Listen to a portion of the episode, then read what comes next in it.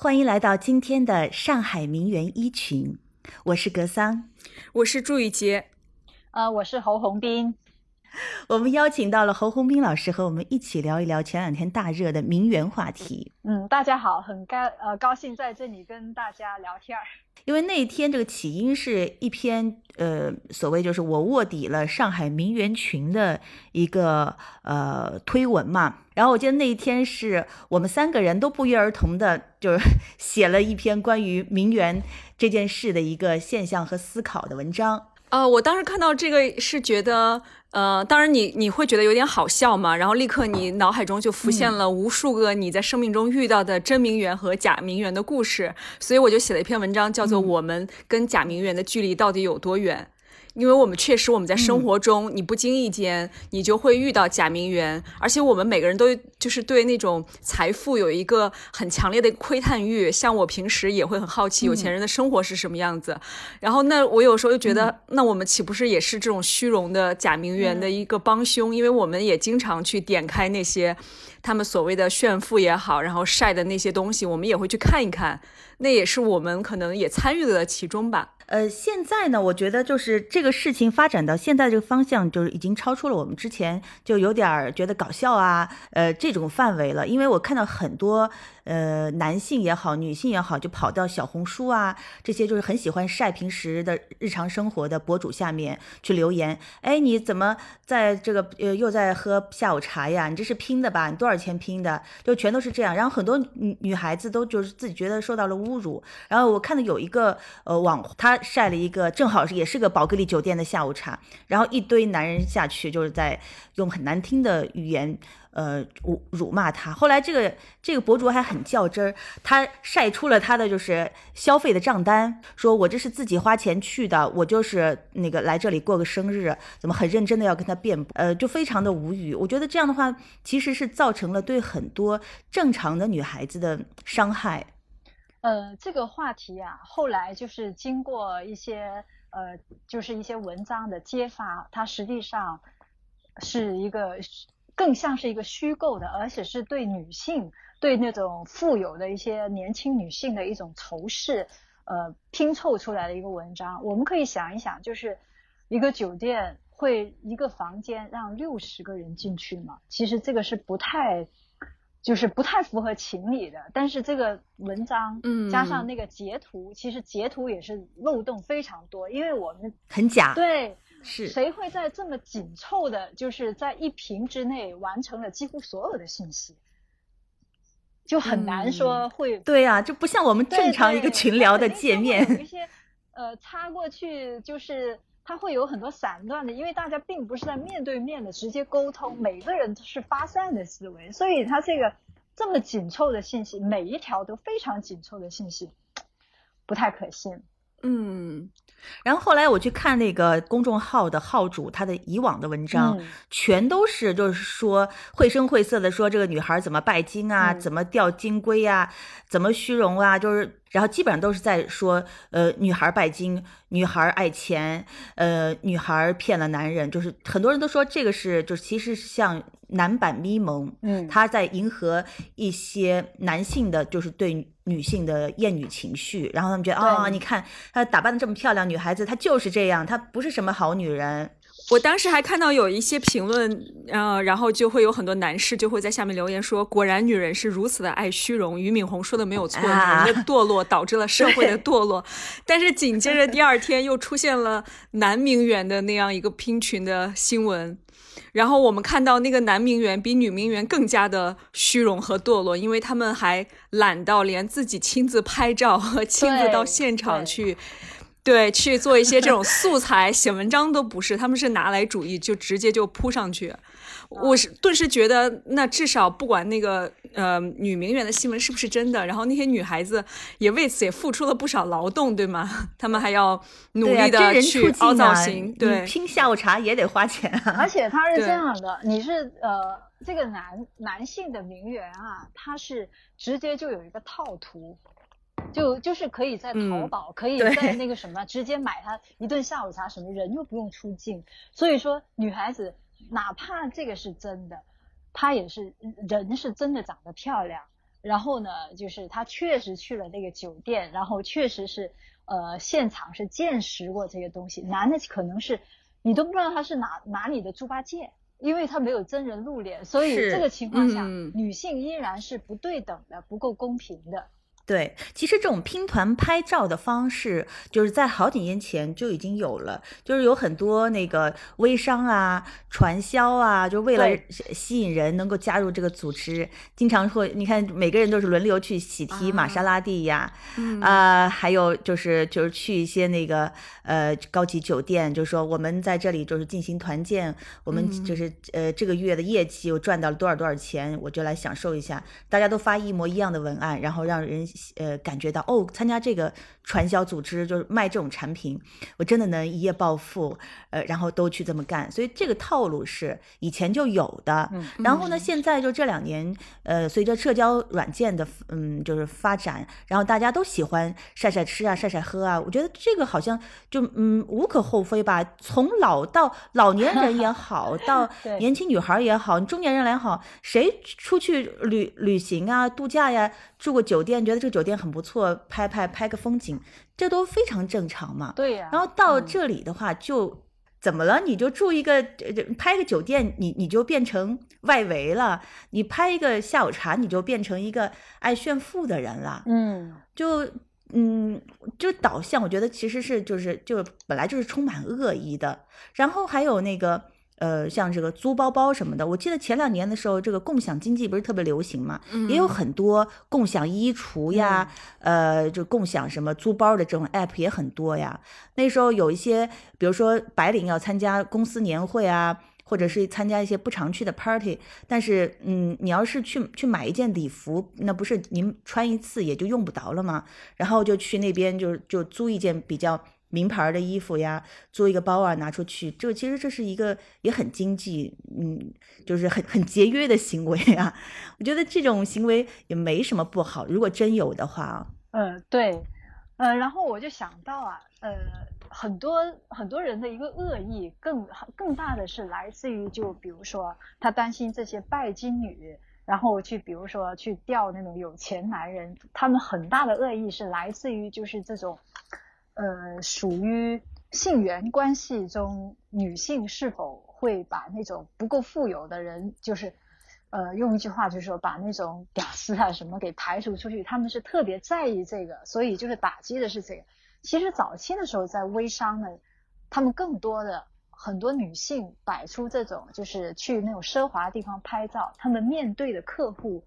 是女性，希望女性来买他们的衣服，希望女性购买他们的产品。你看是不是这样子的？我们刚才说的是一些普通人的拼单，然后出了这个新闻之后，我也跟身边的一些朋友我咨询了一下他们所知道的，像类似于这样有钱人会不会也虚荣呢？他就跟我说，上海的汤臣一品最早的时候是有很多有钱人一起是去拼一个房子用来做会所，就等于是大家去哦众筹一个嗯会所。嗯，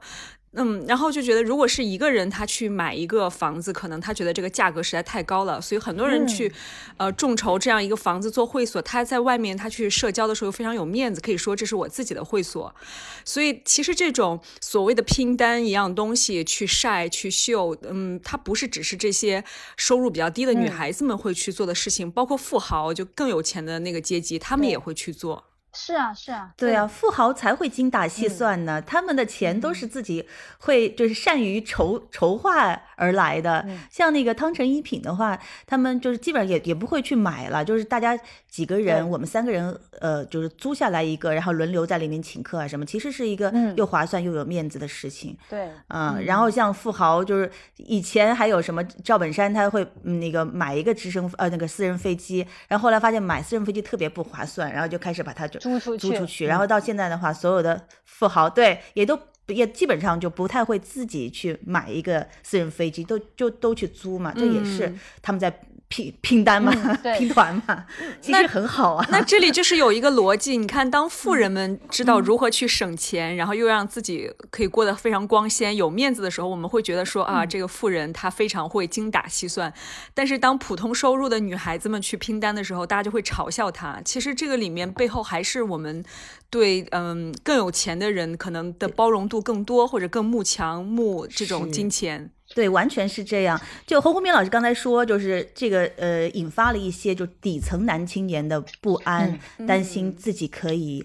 可以匹配到的这些，呃，是婚姻资源被被更有钱的男人抢走，那他怎么想那么多呢？这个，这这这就是底层男青年，就是替富二代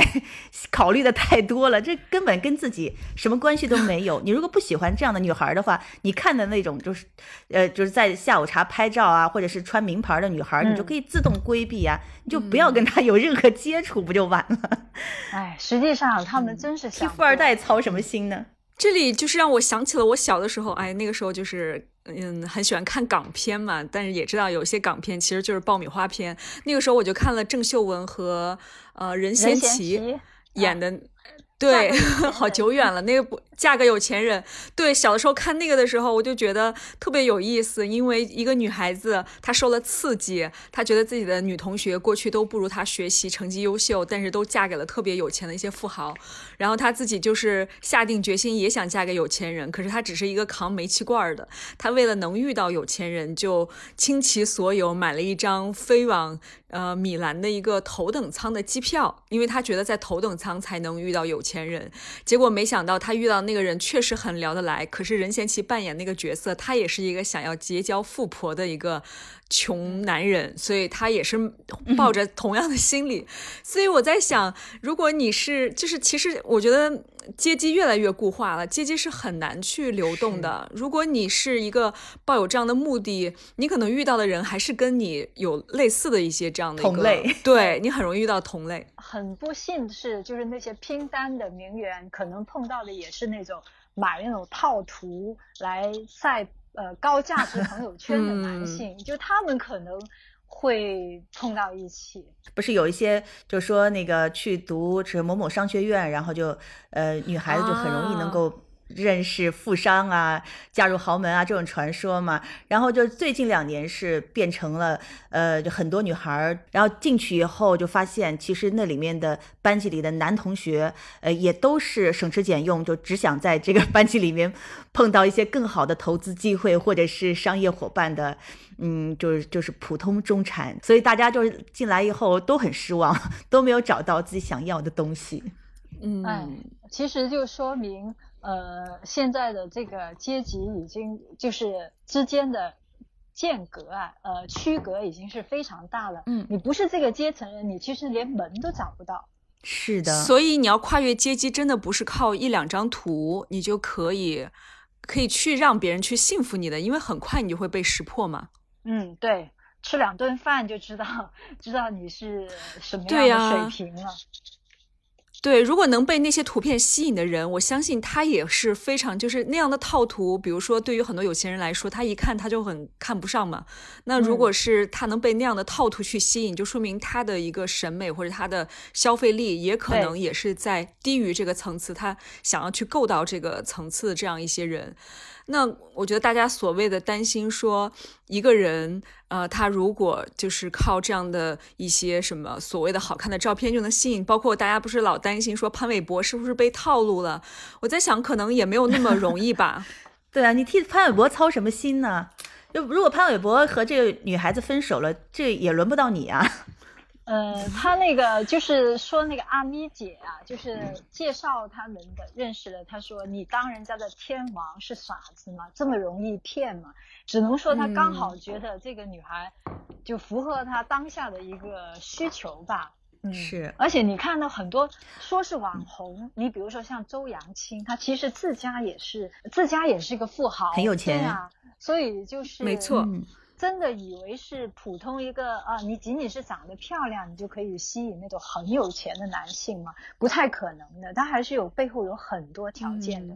而且就是就我的观察，我觉得男性其实很实际的，他在如果是真正选择婚恋对象的情况下是非常清醒，而且就是比比女孩子可能更势利，他不太会就仅仅因为这个女孩年轻漂亮，呃，就是拍两张。在很光鲜的照片，就就愿意和你就是携手走完一生。他很更多的时候会考虑这个女孩自己的家世、自己的条件，这个女孩能不能给自己带来更好的资源。比如说有一个非常厉害的爸爸，或者是就至少有一个不需要他不需要给给这个男性自己增添负担的原生家庭，很多都是这样。所以现在的像刘强东，他就会娶一个。呃，不仅仅是漂亮的，她自己家里面还非常有实力的女孩儿，还有就是更多我们现在的这些那个中青年的富豪也都是如此，就没有人会像以前一样去娶一个一无所有的灰姑娘，仅仅是因为漂亮。所以是我们对有钱人的想象，我们老觉得有钱人都是傻子，不够聪明。其实可能有钱人明明就是比我们要聪明很多倍。所以才能挣到很多钱。呃，比如说，大概是在十多二十年前呢，那那时候确实会有很多没什么文化、素质不怎么高的人，突然种种机遇暴富，他们那时候就可能会，呃，就说就匆匆忙忙找一个很年轻、很漂亮的女孩，就那个时代可能还真有这种故事，因为是土嘛。嗯。但是在现在阶级已经到了一定程度的时候，能。呃，如果是富一代不年轻，比如说四五十岁的富一代，他一定是很精明的，哪怕是那种没什么，嗯，没什么脑子的富二代什么，他们更关注这个家世，因为他们爸爸妈妈也不是吃素的，甚至连那个前一段时间不是有个呃子和呃陈景和，就是有一个号称身家一千五百亿的一个老年富豪嘛，啊。对，呃，虽然他的矿业的那个董事长就不算是有什么特别家世，但是一看就是特别精明，特别懂得利用各种各样的方式，就是脑子很好使，而且以后会给他带来一些其他东西的。哎，洪红斌老师，能不能讲讲就是广州的名媛是什么样的？但是好像很少谈广州的这个上流社会是什么样子。哎呀，广州这个名媛还。很少人说广州名媛的，因为很大一个原因是因为，呃，广州它本来就是不喜欢那种浮华的东西，很实际。反而呢，我是听说过一些，就是没有打交道，比如说在广州和深圳之间两地跑，他有一些女性企业家或者是企业家夫人，但是他们自己，呃，虽然是企业家夫人，但是自己也是，呃，能独当一面的。他们就比较多通过一些像打高尔夫，呃，但这也是可能是前几年吧，就是像打高尔夫啊，通过一些这样子，他们更多的是一种谈生意、谈合作，呃，以及是把那种有一些他们也在开始投资艺术品，就还是比较以事业为重的，不是一些就是富太太那些。嗯，我是感觉到啊，广州即使是富太太，他们也很少说像那个。三十而已的那个圈子一样，就是关注怎么怎么穿衣打扮。哎，我看了好多那种已经很有钱的了，可能是丈夫家，什么是上呃，就是以亿来计算资产那些女性，她们真的是背着一个布包，或者是很得意的说：“哎呦，她说你看我这个包才五百块钱啊，你看这个手感多好啊。”我我呃，我一个比较好的闺蜜吧，她以前就是颐和地产的副总裁。然后也就四十来岁吧，然后他现在他根本就不会背什么名牌包，穿的衣服也是以运动衣为主，经常拿的一个很方便的那种呃保龄球包，然后他去健身啊，以及是去呃，甚至是现在他又重新第二次创业，搞一个连锁的小呃就是旅行酒店这样子。包括我看了好多，他说我已经过了背爱马仕的那个年龄了，或者是呃不是年龄就是。对我来说，阶段对他他不 care 这个事情，背的都是一些完全没有牌子，可能就是三四百块钱，然后觉得很好，而且还炫耀说多合算啊这个。那看来这还是和城市的这个气质有关。实用。广州这个城市，它可能本来就还很朴素舒服就好了，它不会特别注重表面上的一些装饰。关于这个帖子的话，就是我我觉得，呃，故意用了“名媛”这个词，然后形成这个他这个推文变得有一种特别荒谬、特别可笑的感觉。那其实如果是正常，他说这是一个微商的群的话，那大家的反应没有这么强烈，并不可能有哪个人是 这么一本正经的以为自己拼个包就可以变成名媛，成为上等人了。呃，我听说过一个，所以实际上名媛就是说他那个拼包啊，其实有些呃有钱女孩，就家里真的是富二代或者什么，嗯，他们也会租爱马仕，因为在他们看来就是一个包啊，你带出去一两次拍过照就就不好意思再背第二次了。但是呢，呃，你比如说一般的可能是呃 LV 什么的无所谓，但是如果要背爱马仕的话，一个要十万块以上，难道我还经常？买吗，这个划不来，他们还是挺喜欢租的，而且就是其他包不好租，只有爱马仕是特别好租的，而且是真正有钱的姑娘去租就可以，呃，一下子换，呃，可以不不断的换的不同的款，包括一些真漆皮呀，甚至是呃拿到一些镶钻的什么之类来换的杯我听说过是这样子，所以这个观念很好啊。然后让人看出来，你就是一直在不停的换一些新款。如果是你省吃俭用，就就买一个包背一辈子，其实也也不好意思多发几张照片了。对对对，所以我们看了有一些真名媛。她也不一定真的就有几十个爱马仕。其实我觉得“名媛”这个词 一直是让我很困惑，就是我觉得它很难去定义，究竟什么样的人他能称得上是名媛，什么样的人又不是名媛？是不是 New Money 他可以成为名媛，还是我们一定要他出身名门？像过去就是民国三四十年代那些，像呃郭婉莹他们这样的一些。出身名门的这些女士才能称得上是名媛，因为我有一段时间，有我有几年是住在伦敦，伦敦就是非常有名的一个华人名媛，叫于婉婉，我不知道你们知道不知道？知道，嗯，我知道，啊，很红，哦，这样子，什么木门大王的女儿，嗯，对。他就是可以称得上，就是他是在西方，他也会被称为是中国的一个这种名媛的一个身份，因为他从十八岁起就开始参加所谓的成人礼的那些社交舞会，每次是穿着华服，呃，带着非常昂贵的珠宝，像呃 Harrods 这样的英国比较老牌的那种百货公司都会为他做专场，然后他也曾经新年的时候好像是包下了肯辛顿宫，然后来做了一个新年的晚宴。请了不少的英国的名人、上流社会，还有甚至是有一些那种贵族 title 的人都来，呃，他的晚宴吃饭。嗯，可能，嗯，会不会是这样的一类人，在我们印象中是一个典型的一个名媛角色？当然，这是还是一个 new money 的名媛了。像呃更加老一些的，就是身世不一样的，就是我以前做杂志的时候采访叶明子啊、万宝宝，他们就属于比较另一另一派的名媛。嗯。他那个是属于红，对你说的万宝宝、叶明子，就红色贵族。我觉得现在在用大标题啊。那个时候好像他们还比较愿意积极的去接受一些媒体的采访，也不是特别忌讳自己这样的一层身份，比如说在中南海长大呀，有然后自己的爷爷是谁，好像这两年不太看得到类似的报道。我觉得也是跟我们的政治环境风向有一些变化。对对对，还是要小心，不要太因为那几年的时候，整个的时尚杂志啊，或者是整个社会就刚刚开始认识名牌、了解奢侈品，以以这个呃追求时髦啊、追求名牌啊、追求比较浮夸的东西为荣的，包括呃杂志啊、包括电视节目啊，都是对这些生活方式都兴致勃勃。呃，没有人会去嗯有有很强烈的仇富啊，或者是。去扒皮呀，呃，或者网络那些媒体，当时呢也不是特别特别的发达，所以对这些公众人物和印在纸上的名字。都充满了 敬仰，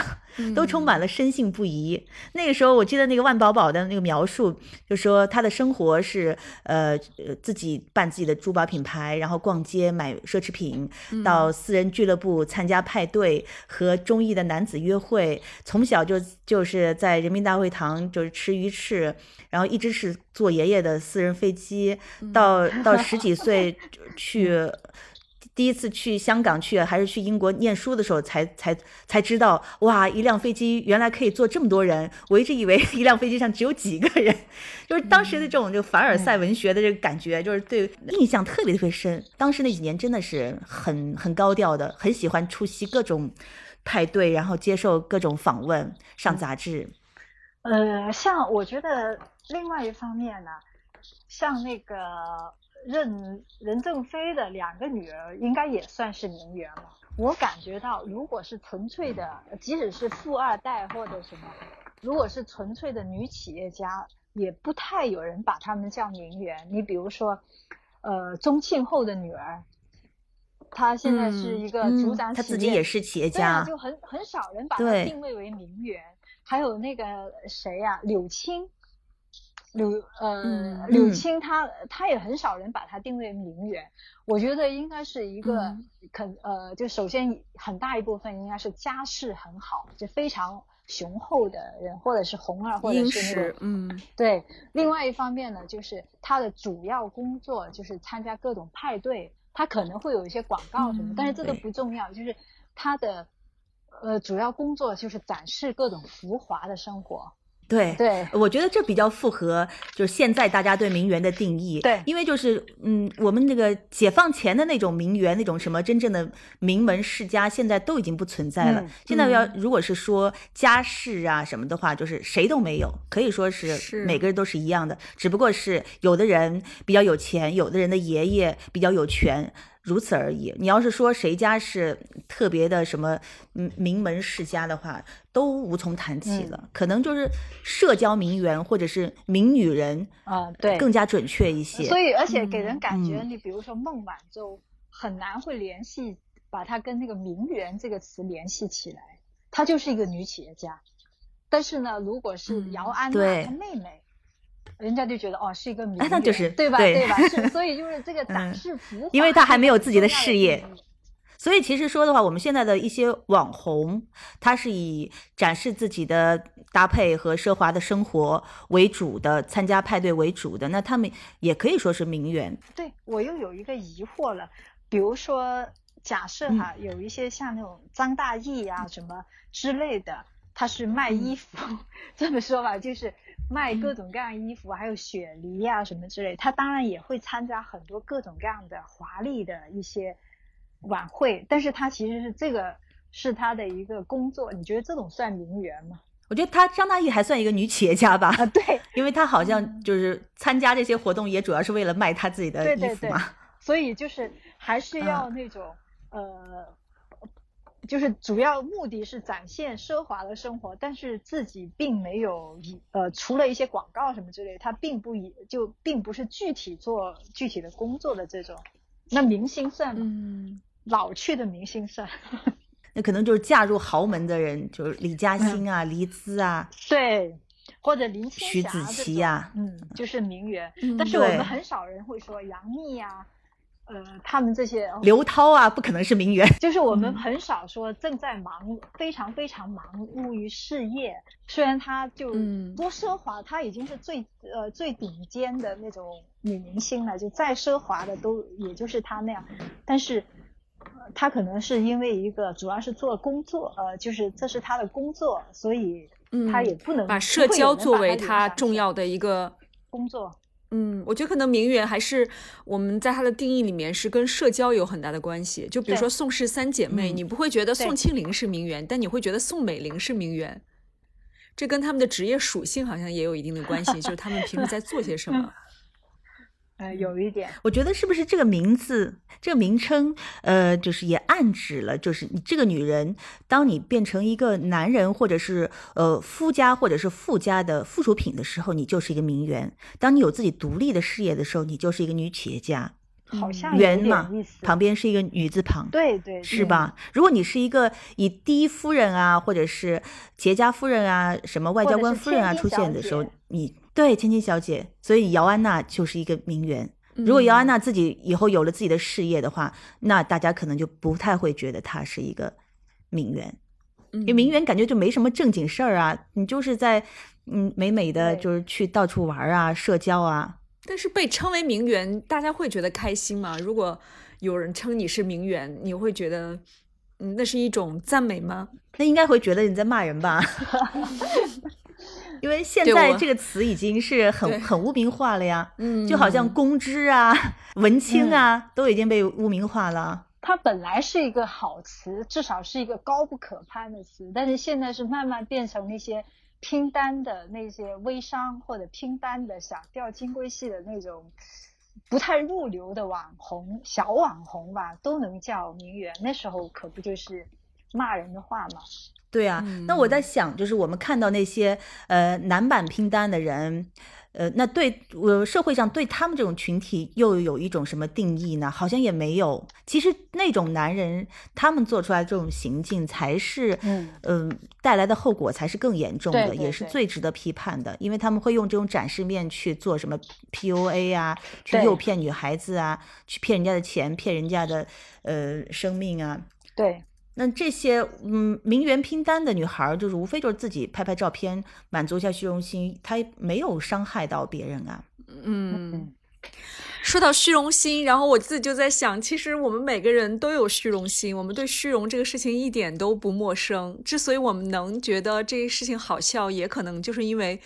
它是一种不劳而获，然后特别夸大的一种虚荣心的一个表现。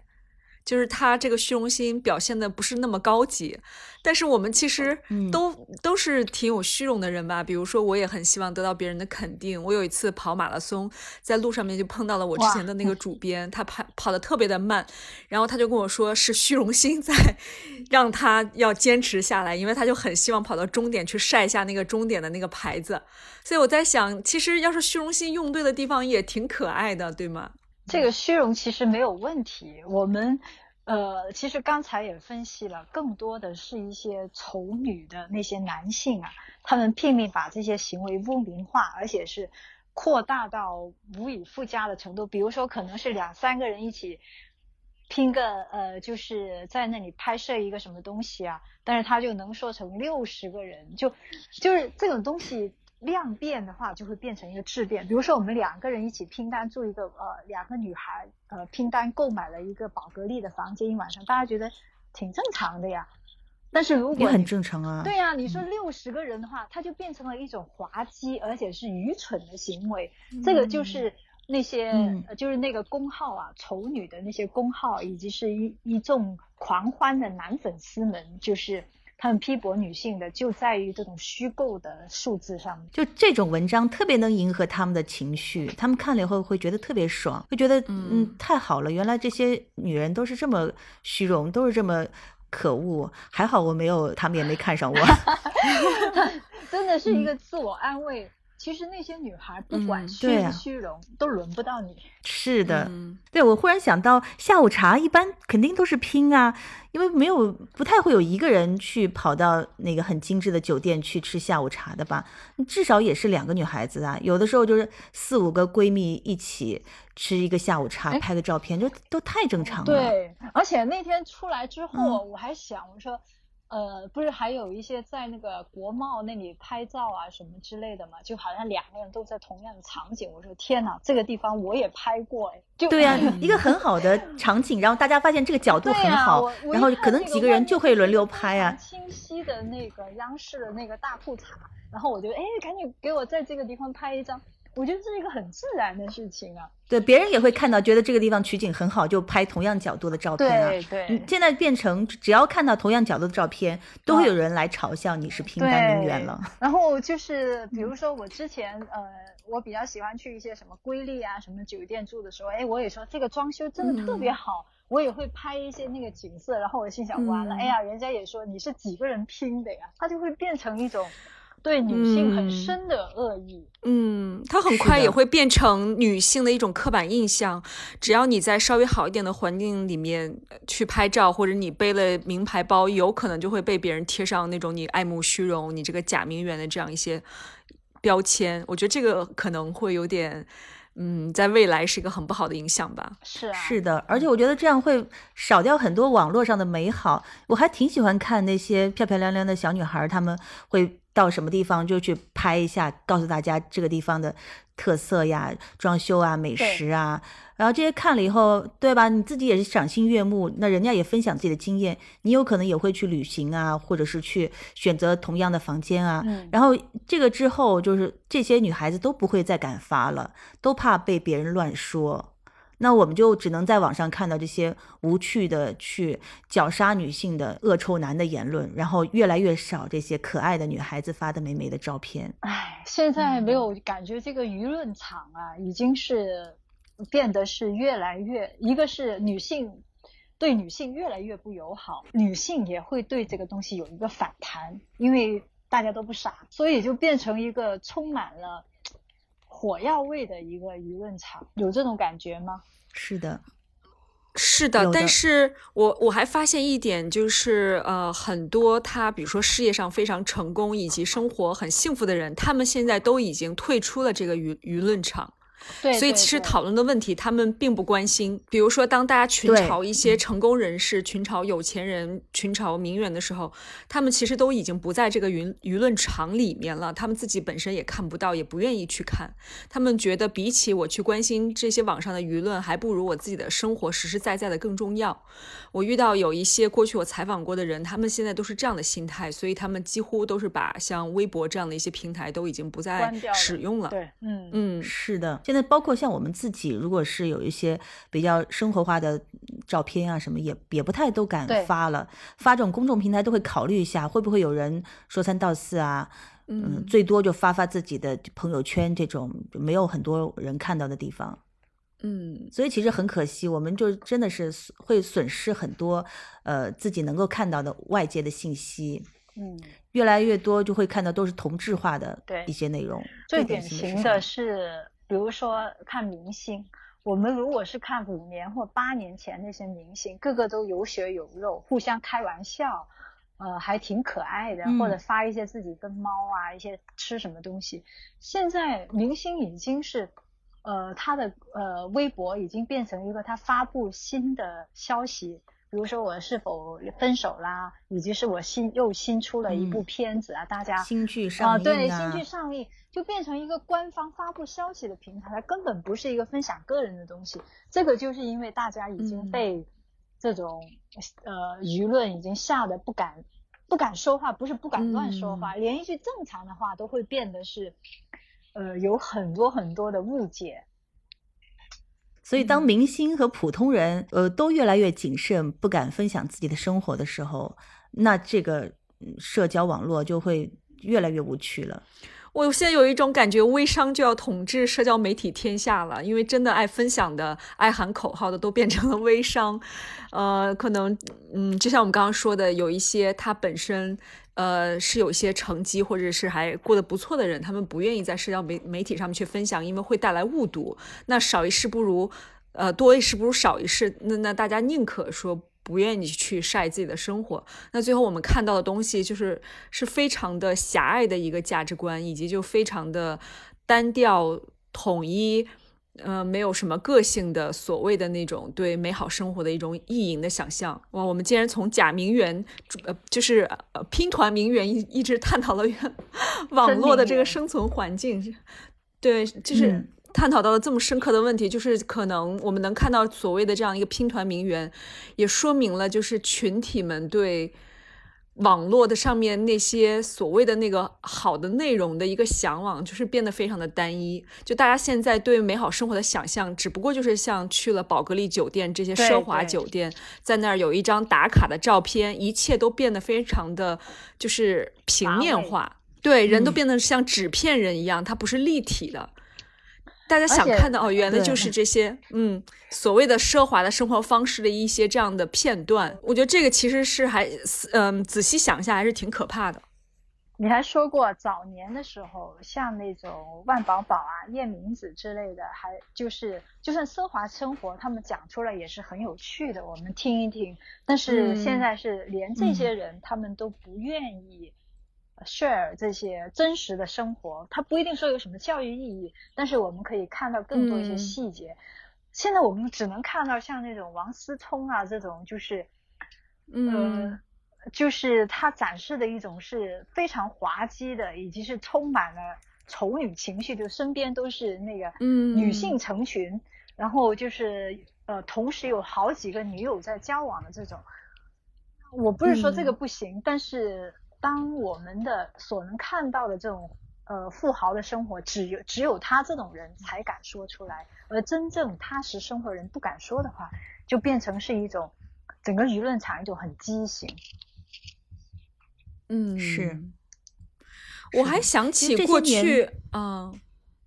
嗯我想起我们过去看的那些所谓的名媛的故事，他们其实是有可以有很多让你去。嗯，探索回味的，比如说他们的呃家世，他们都跟什么样的人来往，他们家里面都有哪些鸿儒，什么往来无白丁，呃，大家都是各各有才华，聚在一起会读诗弹钢琴。我们会有一些这样的一些想象，以及我们刚才说的像万宝宝、夜明子这些名媛，他们还会有一些自己的就是真正的兴趣所在，比如说珠宝设计或者服装设计，建立自己的品牌，然后跟海外那些非常知名的设计师的互动、名模之间的来往，那些趣闻八卦，让你觉得好很多，好像还听上去挺有趣的。现在我们所谓的这个名媛，就是变得让我们觉得就是一张照片而已，就是名牌。就很符号化，嗯，那当时我记得那个万宝宝和叶明子，他给我的冲击就还在于他们那时候敢于分享自己就是真实的这个奢华生活，啊，他敢于说我我就是小时候就是就是这么过的啊，就是跟你们不一样的，就嗯就是嗯那个就是就可以让大家知道哦，原来这些人的后代是这么生活的。如果他们不说出来的话，就真的是一般的人是不会有机会知道的。那现在谁敢分享自己真实的生活？骂都骂死了，说不定然后大家是的，就赶紧查他父亲的账，查他那个什么的账。嗯，所以现在在秀的都是假名媛，真正的名媛都已经沉默了。因为假名媛她需要让大家误以为她有钱，然后才能赚更多的钱。真名媛不需要赚钱啊，她没有这个动力啊。对，对，这个洪洪洪斌老师说的很好。其实很多人在炫富的一个目的是想用这样的光环去吸引一些对他感兴趣的人来达到自己的财富目的。我看格桑的文章里面也提到过这个，就是大家比如说，就是说一个很简单的那个例子，呃，借钱，如果是有钱人向你借钱，你就会觉得我好像还挺开心的，把钱很乐意借给他。但是如果没有那么有钱的人向你借钱，你可能就会要多去想一想。所以好像贴上有钱的标签，做很多事情是要变得容易一些。对，说到这个，我要想起来，呃，就是在一八年的时候，纽约法庭就判了一个案子，就抓了一个假名媛。然后呢，贾明媛是九一年生的，当时犯案的时候是二十八岁，很年轻。呃，他是一个俄罗斯人，然后在德国出生，家里是爸爸是一个货车司机，然后家里有几个弟弟妹妹，就是家庭就是非常非常普通的那种。然后他呢，呃，就一直想去就是读个。呃，艺术设计，然后后来去去德国读了个大学，也没读完，然后去一个公关公司实习了半年，然后呢，在公关公司实习的时候，他就开了眼界，启发了自己的思路，然后他就呃去只身闯荡纽约了，一分钱没有。去了以后，他就包装自己说他是俄罗斯的，呃呃是德国的，爸爸是德国的石油大亨，然后自己是百亿呃财富集团的，就是女继承人，然后呢就包了一个呃就是曼哈顿的一个顶级酒店的总统套房长包，每天就请各种各样的嗯名人名流明星来开 party，然后说自己就是很懂艺术，要开个美术馆，呃要怎么怎么样，然后就是全纽约的。上东区的那些名媛都被他骗了，因为他就是出手特别大方，然后请吃饭都是去一些非常豪华的地方，然后这些他都是他花钱的，但有些大钱他就会会会借和骗，然后大家觉得已经他这包装这么厉害，他一个已经是百亿集团的这个财继承人了，他难道还能骗我吗？所以就是跟他交往的时候也会自己乐意会会出点钱，然后自己又。呃伪造了很多银行的证件呀，还有一些文件啊，呃，在曼哈顿拿了好几块地，然后说我要在这边办会所、办美术馆，然后请最厉害的设计师来帮他设计，然后包括场地、包括设计师都非常的欣然应允，一分钱都没收就开始帮他干起来，然后私人飞机也都是免费，就是就就求着他让他做，然后说您您就那个呃，就是一年结一次账就可以。然后他还请呃那些纽约的时尚杂志的编辑、主编去摩洛哥啊，去各种地方玩儿。然后他说我请大家，你们不要就是操心什么。然后后来就是玩玩好了以后说，哎呦这个卡刷不出来，你这个主编你这苏芒，你帮我那个先先垫一下。然后这个主编。这付的酒店钱是自己一年的那个薪水，因为特别特别高昂。但是就主编当时吃了哑巴亏，但是觉得这个还好吧，反正他肯定会回到纽约会还我的嘛。就是如是这样，他又直到他最后用虚假文件借银行的贷款东窗事发就被抓起来了。后来是以六项诈骗罪和和什么罪就判了十五年。入狱的时候还还是很年轻的，所以这个就是特别典型的，你就去装名媛，然后去骗那些真正名媛的钱，嗯，就可见是有效的呀。嗯。嗯，包括很多那种所谓的微商啊，就没有到这个这么高档的程度，但是他也是营造一种心理，就是你都这么有钱了，你不会卖假的东西，你的品味肯定是好的，所以我就说开始。很多那种呃以前的那个拼单的喜提什么什么东西，它最关键的是，其实是骗的是女性本身，而不是所谓的是找男朋友那种。当然后来也有，所以它是一这种模式，已经成了某一些人的模式了吧。对，像抖音和快手上一些，呃，带货能力特别强的一些头部网红，他们每天在直播卖的东西，都是一些特别特别三无的东西。完全没有品牌的杂牌的东西，然后但是他晒出来自己的豪华生活都是货真价实的劳斯莱斯呀、劳力士啊，就是爱马仕啊，一一一屋子的一墙面的名牌鞋呀，那些都是真的。他用这些真的东西来来彰显自己卖这些假 货的能力，粉丝就会就会觉得哎呀好有钱啊，就会信服你，就会膜拜你。就心甘情愿的就会拱手把钱交给你。那如果你是个穷鬼去，就是开直播很认真的卖一样，就是一个名牌的话，也没有人理你的。对，呃，其实我们还可以多谈一下，多谈几句那个，呃，就是拼单的男版的名媛，他们又是一个什么样的思路呢？拼单的名媛吗？就是呃，男名媛。呃，我是看呃，男版的名媛，呃对，男版的名媛，他呢就是跟那个不完全一样，但是实际上后来我看了有一些调查，他也说过，呃，实际上比如说一辆法拉利，同一个车牌，他在不同的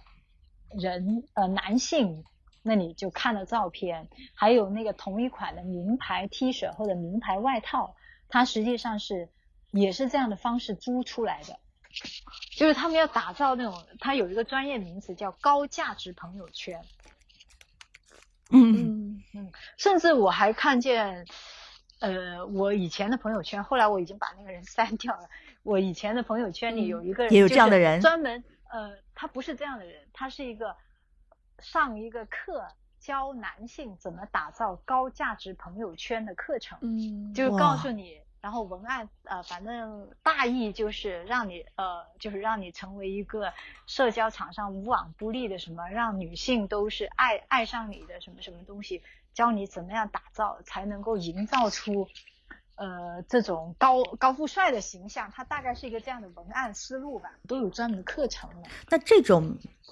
这种应该就是那种 PUA 培训班吧？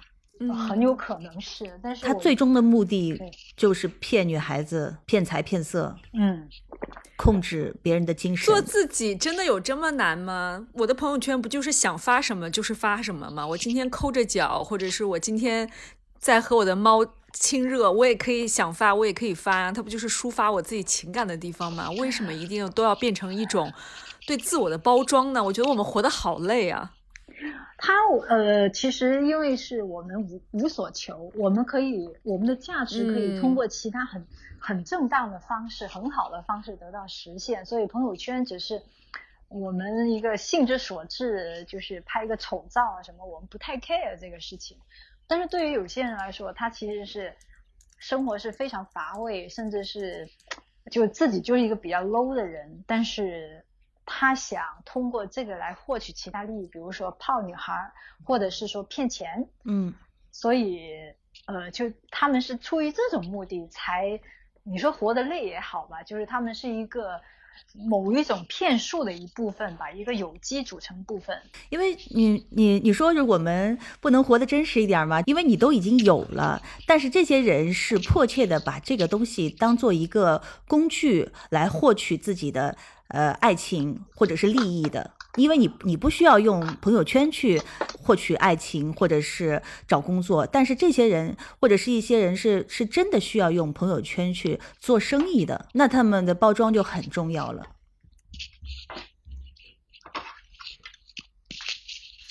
首先，用朋友圈包装来获取的情感，我总觉得它是一个不能持久的情感，因为你总归你要生活在现实的生活里面。你到底有几斤几两？你所有的一切都是毕了无疑的。那他这个是一个，就像刚才格桑分享那个案例，假名媛骗到最后，总有一天大家会识破他，然后整个社交圈里面的人还是会非常快的远离他。哎呀，人家要的就是这种暂时的，比如说男的，比如说骗炮，或者是有的更坏，赚一笔快钱。对，赚一笔快钱，然后骗女孩上几次床，女孩识破了，他也是赚的呀。或者就是说，有的就他也不亏啊，对呀，他就 他依然是赚的，他只要那种短暂的、及时的，对他来说就是利好，所以所以他们会干这个事，或者有时候，比如说他假如他骗了一笔钱，可能是几万、十几万，他可能就消了这个号，你就找不到他了。对，他要的就是这个钱，他不需要跟你长期长期那个一个个人形象啊。嗯，对他骗你不是为了跟你天长地久，他只是为了就是骗到从你这里捞到一票。如果他真的愿意就是用一生去跟你骗天长地久的话，那那那也值了，这也是一个好人。这个是不是也是我们这个时代的一个特征啊？就是一切都很快，大家没有耐心去深入的了解一个人，就急于的去。呃，产生一个关联，然后不像过去，就是好像要做一个事情，你还要考量很久，你还要对他有所了解，他要知根知底，你要知道他的背景，要英雄要知道出处。好像这个时代就变得一切都很快，时时都会冒出一些新的，呃，所谓的名人或者是有钱人来，大家都变得就是非常的即时消费，然后也变得非常的盲目。我觉得是因为我们这个时代阶级已经固化了，大家特别的焦虑，因为我们已经没有机会了。嗯，骗子的心理也是如此。是，如果你不骗的话，就是你老老实实的奋斗，也不一定能够翻身，对，也不一定能够跨越阶层，可能也是一个无奈或者绝望之之下的一种挣扎吧。越说越悲哀了，我觉得透过贾明媛这样一个新闻，越来越觉得好像是整个社会的一种悲哀，人人都像一个帮凶，就是让让大家逼成了这样，变得极其的表面，极其的爱慕虚荣，想想有点难过吧。那我觉得小的时候那种虚荣也挺好的啊，就是比如说发个什么小红花，为了得那个所谓的像雷锋叔叔一样学习的那种虚荣心，我们不得不天天见到老奶奶就要硬缠着人家，要给人家扶过马路。我觉得那个虚荣，现在想想也挺可爱的吧。你这种不叫虚荣好吗？这是 优秀学生的上进心好吗？跟我们骗子的这一路是完全不一样的。我感觉到他，呃，这里其实是有一个有一个问题的，就并不是说以前的人什么，而是以前获取信息的渠道太少。难道，比如说，呃，假如是在七八十年代信息没有这么发达时候，其实像那种红红色贵族，他们过得比普通人是好很多的。但是我们没有任何的信息知道，所以就啊，好像周围人都挺穷的。大家真的以为就是全国人民都是过着一样的生活。你现在回头看，你你说你比如说像那个万宝宝他们的父亲父辈那个，那时候过得差别更大，但是你不会知道，现在是因为信息太丰富了，我们知道，哇，原来那个他们都是私人飞机出，私人飞机进，甚至是有一些人可能是二十年前还跟我们贫富差不多，但是他因为呃早些年赶上了那个什么倒卖钢材啊什么之类的，就那时候允许啊什么之类的，有这个机会他就忽然发达了，就大家这种心理落差是很大的，所以才很焦虑，就还有那些。呃，通过买两三套房，然后忽然之间就暴富的，因为就在大家身边，所以感觉到这个事情让我们很焦虑。包括现在的话，就是晚晚几年买房子的人就错过了一个时代。对对对。你的这个这个财产和这阶级就跟前几早几年买房子的人就已经拉开了一个差距，所以谁不焦虑？真的是很怕被抛弃。嗯。对，我觉得刚才你们说的那点真的是很棒，就是他说到底还是大家的那种焦虑感的一种体现。嗯，就因为太焦虑了，太怕被别人甩出去了，所以不得不就是不停的给自己去贴金，哪怕是这个片刻的这种美好，能让我有一种幻觉，我好像还是一个活在这种上流社会的人，也可以。就是为了这一点点的幻觉，不得不要去精打细算。我觉得他有点像就过去上海人。所谓的那个假领子，我没有钱天天去穿衬衫，我要去做一个假领子。我没有钱像其他有钱的女孩一样每天吃五星级酒店的下午茶，那我要去用这种拼单的方式，我也要得到那样的一个感受。嗯，现在觉得是，其实也也挺不容易的，也大家也是像挺可怜的。对，是那个再说到那个纽约的那个假名媛。他呃上了法庭之后，他的辩护律师的开场白就是说，在我们这个时代，我们每个人都是安娜，然后就开始为他辩护。然后呢，安娜就是接受记者采访的时候，非常的高兴。那大家问他你后不后悔啊？你做了这么多就是骗人的事情啊什么？他说我一点都不后悔。所以他如果是就是不做这些就呃行骗的事情的话，他永远就是一个普通的俄罗斯在。对，nobody，然后一个就是底层女孩，她没有任何机会能够接近上流社会。她现在就是付出了十五年的这个牢狱生活，但是她觉得非常的开心。然后现在是 Netflix 要把她的这个故事拍成剧集，她还很有兴趣的，就是一直在询问，呃，自己能不能本色出演啊？还有她还想指定呃，就是演员来扮演她呀。然后她觉得这个值了，她没有说后悔，所以这是一个特别可怕的事情。呃，你说它可怕，呃，可怕也可怕，但是另外一方面，我觉得他这话还真是挺值得玩味的。他可能做一个平平无奇的底层女孩，还不如就是说搏一票大的，哪怕东窗事发，她已经是举世知名，见过无数的奢华生活。我相信她出来之后，她那个脑子这么好用，她还是可以做点事儿。是他光出书啊，什么就卖版权啊，什么嗯，就可以比他原来的生活过得好了。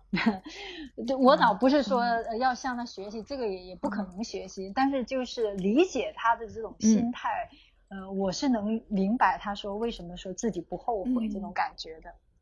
另外，其实我也在想，是不是这些社交媒体上面给大家营造一种假象，好像有那么多的女孩子都有大把的金钱和时间，可以美美的去吃下午茶，这也是让其他人去焦虑的原因。我为什么这么说？是因为我以前在做时尚杂志的时候，我发现很多时尚杂志的女编辑，因为经常去采访所谓的女明星、女名媛，自己就会产生一种幻觉，就是自己也把自己意淫成名媛。我们集团以前就有人就是经。精神分裂，后来还就是产生了一些刑事案件，对，因为他就真的以为自己。是名媛，所以我在想，可能这样的一种环境给人的这种压力，给人这种紧迫感，让你觉得自己被落下了，自己不够好的这样的一种压力，会不会也是让大家变得有一点畸形，就是在很看待很多问题上面。我觉得现在像现在的，比如小红书吧，呃，就是普通的二十出头的女孩子，她的经济实力就仅限于呃自己，比如上班的第一年，然后用年终奖给自己犒赏买一个基础款的 LV 包，然后呢，你翻开小红书都是十八岁的生日礼物，爱马仕、喜马拉雅，就一大堆你对一一搜的话，就是大概那个世界有五百个 喜马拉雅在小红书上，但是喜马拉雅才那么几个。嗯，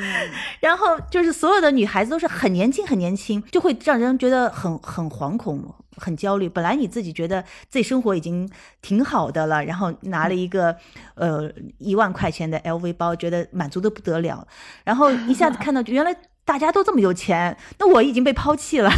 然后每个女孩子都漂漂亮亮的生活方式，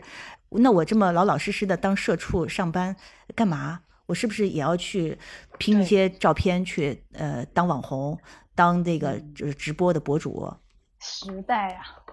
呃，让我感这个话题其实也有一些新，对我有一些新的启发。我呃印象最深的一个话题就是，实际上我们谈论的真名媛，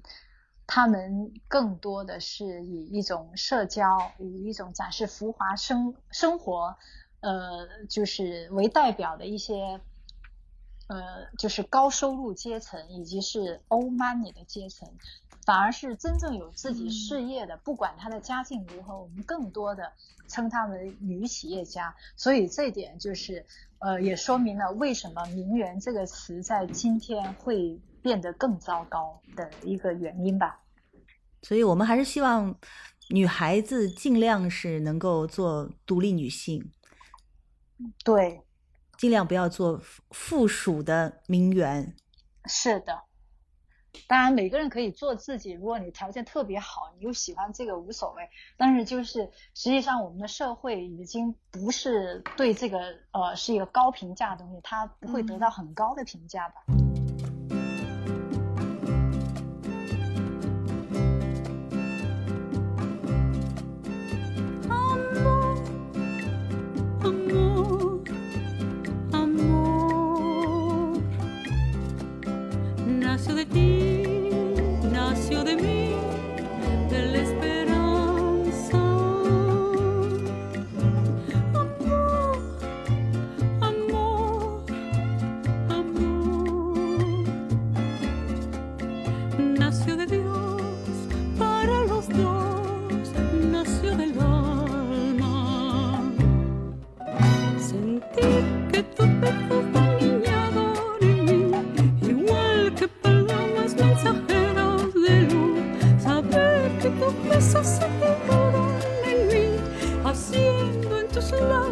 señor.